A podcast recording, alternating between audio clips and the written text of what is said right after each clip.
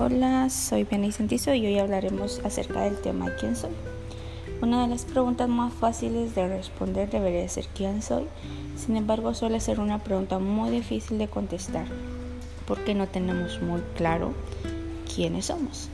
Podemos llegar a pensar, soy lo que hago, un artista, un contador, un administrador, soy lo que he logrado, un deportista, un alumno destacado, soy las cosas que he hecho, me defino como un santo o un pecador.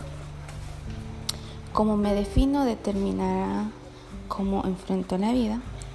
Si soy lo que hago, siempre tendré que hacer más y más para encontrar mi valor.